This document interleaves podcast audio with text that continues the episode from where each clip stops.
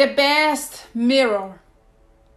We spend almost a lifetime listening to lies, voices that tells us that we do not meet the requirements of the perfect body and face, the perfect size, the perfect height, the perfect economic position, the perfect family, the perfect name, the perfect image, the perfect social status, the perfect skin, the perfect teeth, the perfect hair.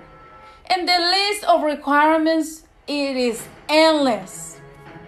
Because humanity seeks to enslave her. They seek perfection externally. But God calls us to find perfection in the eternal things, in what does not perish, and what does not wear out but lasts forever. The lie has a certain power until the truth comes around. If you have an authentic relationship with Jesus and His Word remains in you, you will be His disciple indeed.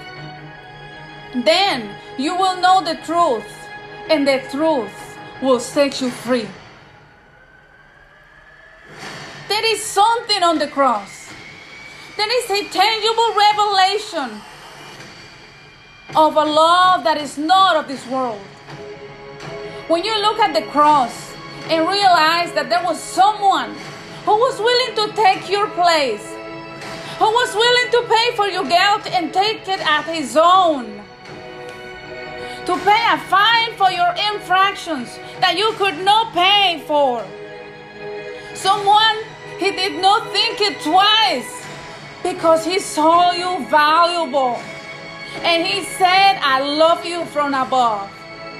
And he left his kingdom and his comfort zone to recover you.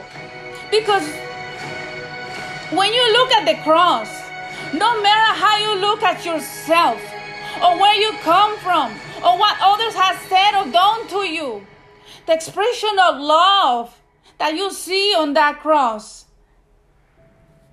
definitely changes you. Look at the cross and not the crowd. I tell you now,